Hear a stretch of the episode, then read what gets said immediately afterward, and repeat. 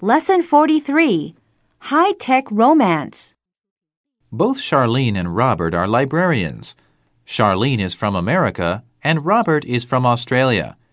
Four days after they met face to face for the first time, they got married. That was quick, you might think. Actually, they had known each other for nine months before they met. Thanks to email, electronic mail, they had been corresponding with each other through their computers. It all started when Charlene came across Robert's note in her computer. She replied to it.